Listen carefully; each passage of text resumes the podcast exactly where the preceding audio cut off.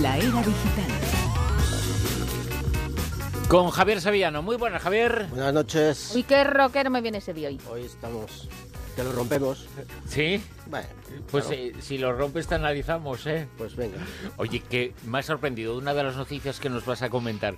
Y quiero que nos la expliques eh, tú, porque otros nos vamos a reír mucho. Otros no, bueno. Claro, es un dispositivo para examinar el semen con un móvil. Sí, vamos a ver. A ver, Vamos a situarnos. En el mundo hay como 45 millones de parejas eh, co- con, problemas de fertilidad. Aproximadamente, y es un valor estimativo, eh, entre el 40 y el 50% es debido a problemas de fertilidad en el hombre. Y bueno, pues como siempre, el hombre tenemos esos pudores obsoletos que deben de estar absolutamente desfasados de ir al médico para tratar este, este tipo de cosas, por aquello que también es cierto que es un poco engorroso por la forma en que hay que eh, entre- dar la, muestra de semen que tienes que ir a una habitación, eh, eh, eyacular, recoger en un frasquito, entregar, luego esto tarda un tiempo hasta que te dan el, resultado, estás siempre con la incógnita, si, eh, dónde residirá el, el problema y bueno, todo esto tiene un coste bastante elevado para para la sanidad, tanto la pública como la privada. ¿no? Bueno, con este dispositivo que han inventado en un hospital de, de Boston, eh, que cuesta realmente, se imprime con estas impresoras de, de 3D y realmente cuesta poco más de, de 4 euros, aunque ya están pensando en, en comercia- comercializarlo por unos 50 euros, ¿no? Cuando lo autorice la FDA. Claro, el negocio tiene que estar por Negoci por- es el por alguna. negoci. Bueno, es un dispositivo que se eh, añade al, al- en el que se incluye, por así decirlo, tu, tu eh, teléfono móvil, tu, smartphone, y lo que hace es que magnifica, por de- decirlo, convierte la cámara en un microscopio, ¿no? Entonces, eh, tiene, eh, lo hemos colgado ya en, el Twitter, una ranura por la que tú introduces otro pequeño dispositivo en el que previamente has introducido una muestra de tu semen y con la base de, con, con la aplicación que tú has instalado previamente en tu en el, en el móvil se conecta a una base de datos de la Organización Mundial de la Salud en la que están los estándares en para que, eh, eh, que- para analizar eh, el comportamiento de, de un semen. Para Tanto- hacer la comparativa. Exactamente, con, con esa base de datos, tanto a nivel de, de cantidad de semen por campo como también eh, la motilidad que tenga, la movilidad que tengan, ten- tengan esos espermatozoides para que eh, eh, una vez analizado y, y, co- y comparado con esa base de datos, pues en muy poquito tiempo, en apenas unos segundos, digan cuál es la em, posibilidad de fertilización que tiene ese, ese, semen.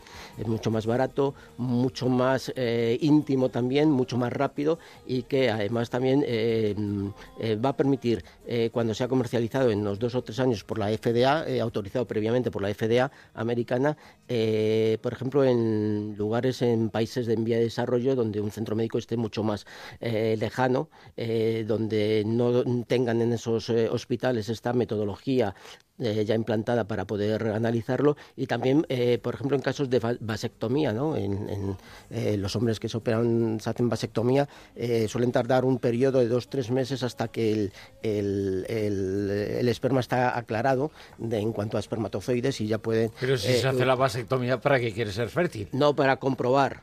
Para comprobar que precisamente Ah, no vale, es vale. fértil ya. Es para, Claro. este, en este caso se puede usar para un lado, pa- para, en, en- en una dirección o en otra, ¿no? Entonces, para tú tener la garantía en tu propia casa de que ya no. eh, eh, Si la no tienes interven- poder de- de- Claro, de- si la intervención ha sido un correcta. éxito o no.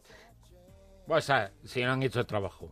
¿Bien o no? Sí, Si se han hecho el trabajo, los no. doctores no. De todas formas, hay muchísimos casos que, que se dan, que es cierto que la movilidad, que es como que van más lento, es cada vez más. Sí, en efecto, la fertilidad masculina está perdiendo mm, puntos. Potencial. potencial, sí, sí, estamos perdiendo, pues eh, debido a, a todo el nivel de vida, el estrés, eh, dicen incluso también, ¿no? los que de esto entienden. El ir estrecho. sí, exactamente, estos, esta moda de, de pantalones muy ajustados, de rompa- ropa interior muy ajustada, eh, ropa interior no transpirable, de estas eh, fibras, ahora son inteligentes estas, ¿no? Que permiten transpirar en un sentido, pero no dejan pasar el agua del exterior y tal, bueno, pero hasta que ha llegado esta... este- A mí me lo- gustaría lo, más saber- normal es el algodón. Me gustaría conocer natural. cuáles son los estudios y cuál es el grado de fertilidad de alguien que utilizaba calzoncillos no estrechos.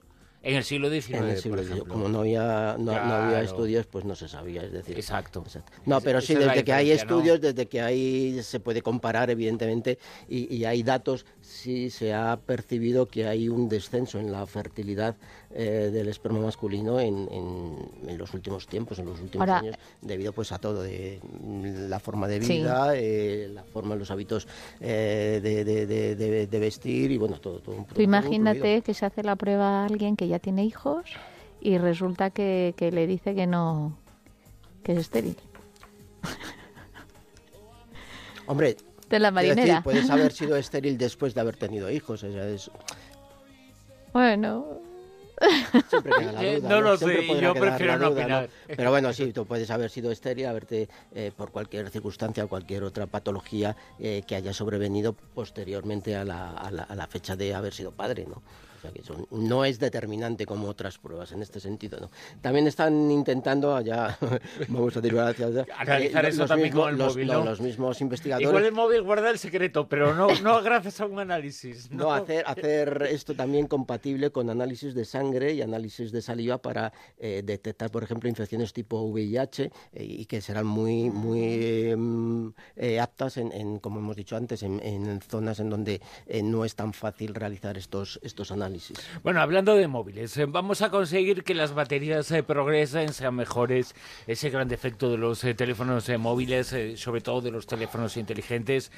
Esta nueva batería promete ser más duradera y segura que las de litio, ¿no? Sí, mira, fíjate, hace, bueno, eh, John Goodenouth es, el, es un ingeniero de 94 años ya, que es el padre de las baterías de ion litio, ¿no? Y él se enteró que hace dos años eh, una investigador- investigadora de la Universidad de Oporto, concretamente María Elena Braga, eh, eh, eh, dio con una mm, tecnología, su equipo eh, dio con una tecnología que era mm, podía solucionar el problema esta que tenemos con las em, eh, baterías de ion litio, es decir, que sí, son bastante... Sí, Es que se estamos riendo porque... se ha quedado con el apellido. No, yo- yo no, yo no me río, yo no que me acabas de río. comentar es que suena, suena raro. No será, no, no, será o brasileña o portuguesa, Es porque portuguesa, se No, da no, evidentemente. portuguesa, pero- María Elena Braga es. Vale, vale. Y, y bueno, esta mujer, de- esta investigadora, ha hallado un, un método, una nueva eh, forma de, hacer, de construir una batería mm, que soslaya el problema de que las actuales baterías de ion litio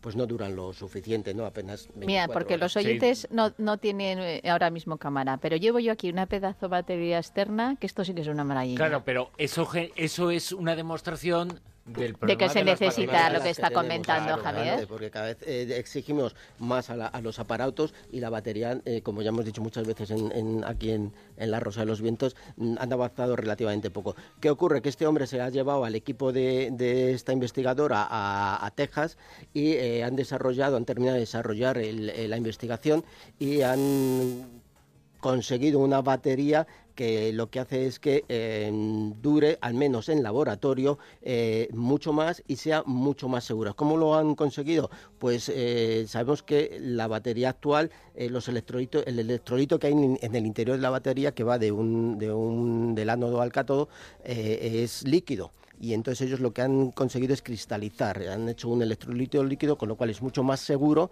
y además mucho más, em, em, ¿cómo diría? Vamos a ver.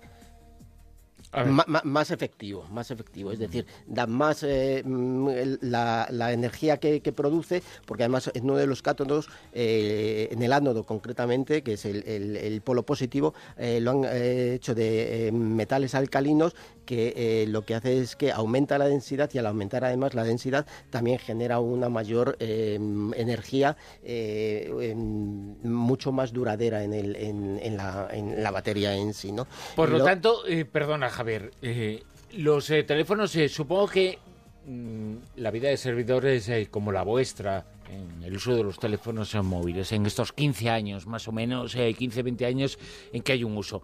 Recordáis que cuando comenzó el uso de los teléfonos eh, móviles, el gran problema eran las baterías. Eh, luego llegaban a durar mucho tiempo, pero cuando eran teléfonos analógicos. Exacto. Después se pasó otra vez eh, al teléfono grande, al smartphone, y las baterías comenzaron a durar, pues, seguramente porque se pide más, eh, más esfuerzo, comenzaron a durar muy poquito. Estamos como al principio. Estamos- Bueno, pues esto lo que quiere es eh, conseguir que pase lo que ya pasó.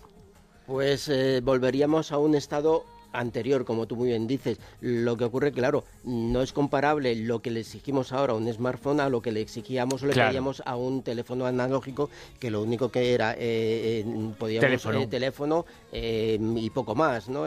nos servía tal vez un poco como reloj y poco más, ¿no? y recibir SMS. En cambio ahora un, smartphone lo que es es un, es un ordenador, portátil pequeño que va con nosotros. pero con todo tipo de, de prestaciones que hace unos años no se pensaba que podían estar en un aparato tan reducido que podíamos llevar en, el, en el, bolsillo del pantalón, ¿no? y entonces, eh, claro, las baterías han quedado obsoletas y con este tipo de baterías, que de momento, repito, están probadas en laboratorio, todavía el problema es mm, saber si se pueden producir en masa, si vamos a poder, eh, esta tecnología va a ser rentable producirla.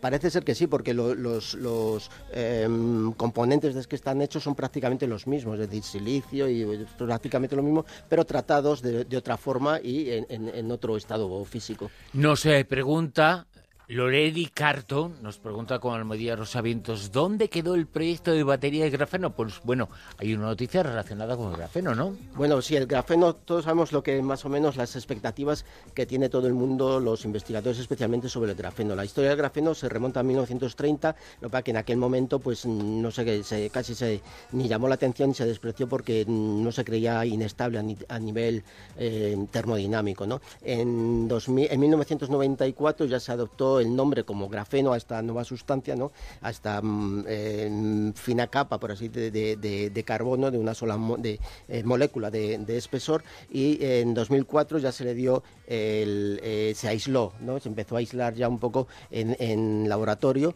y fue en 2013 eh, ya había hasta 7.000 patentes relacionadas con el grafeno, digamos que pendientes de, industrializar. ¿no? Lo que han conseguido en, en una agencia australiana de investigación es eh, el proyecto eh, Grapher, que han llamado, que es que a partir de simplemente de aceite de soja reciclado, el de la cocina, pues eh, podamos conseguir por un sistema con un horno que calienta el grafeno, luego lo enfría en una, en una lámina de níquel, pues consigue hacer unas finas láminas de, de grafeno a un precio muy, muy, muy barato y sobre todo proveniente de un material como el aceite de soja, con lo cual eh, abarata muchísimo todos los costes que pudieran hacer. De momento, las láminas que se han conseguido en laboratorio, eh, insistir, son muy pequeñitas, de unos 10 eh, centímetros cuadrados, de un milímetro o de un átomo de espesor, es decir, de 0,0 de un, de un nano, de un, de un nano de espesor que es aproximadamente